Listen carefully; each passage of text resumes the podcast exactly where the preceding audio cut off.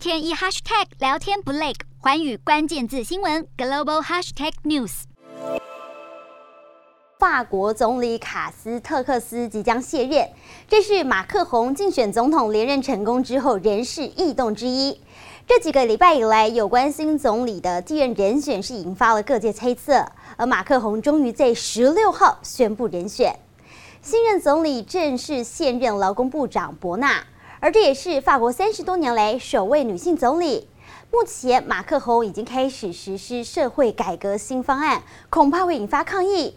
而伯纳的上位可能有助于改革顺利进行。